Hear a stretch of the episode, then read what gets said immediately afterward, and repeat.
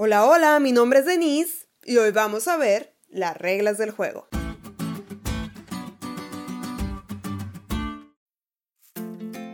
Mi sobrina Renata y yo haremos un jueguito. Yo le voy a preguntar algo y ella debe responder a todo con la palabra totopo. ¿Estás lista, Renata? Sí.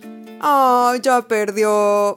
Bueno, el gran conflicto es algo así como este jueguito, y Jesús nos enseñó las reglas del juego. Después de ser bautizado por Juan el Bautista, se marcó el inicio del ministerio de Jesús. Tras ello, el Espíritu Santo lo guió al desierto en donde fue tentado por Satanás.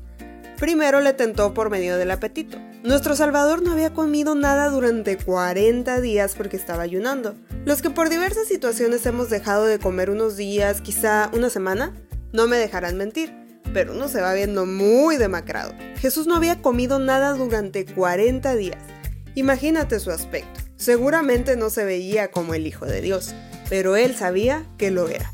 Satanás se le aparece diciéndole, si eres el Hijo de Dios, haz que estas piedras se conviertan en pan. Y Jesús respondió, escrito está que no solo de pan vivirá el hombre, sino de toda palabra que sale de la boca de Dios.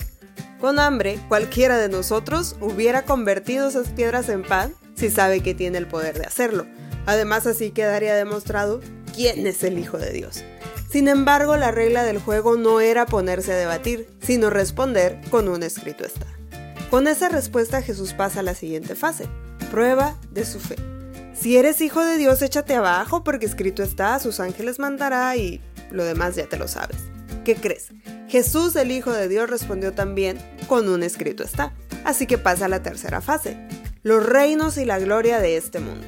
Satanás estaba poniendo a su disposición los reinos de este mundo si tan solo le adoraba.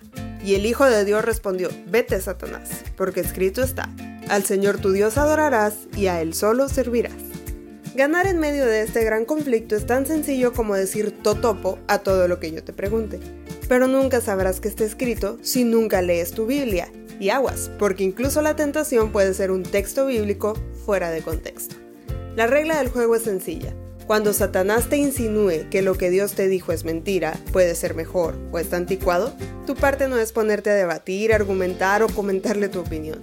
Basta con un sencillo, profundo y poderoso escrito está, tal como lo hizo el Hijo de Dios.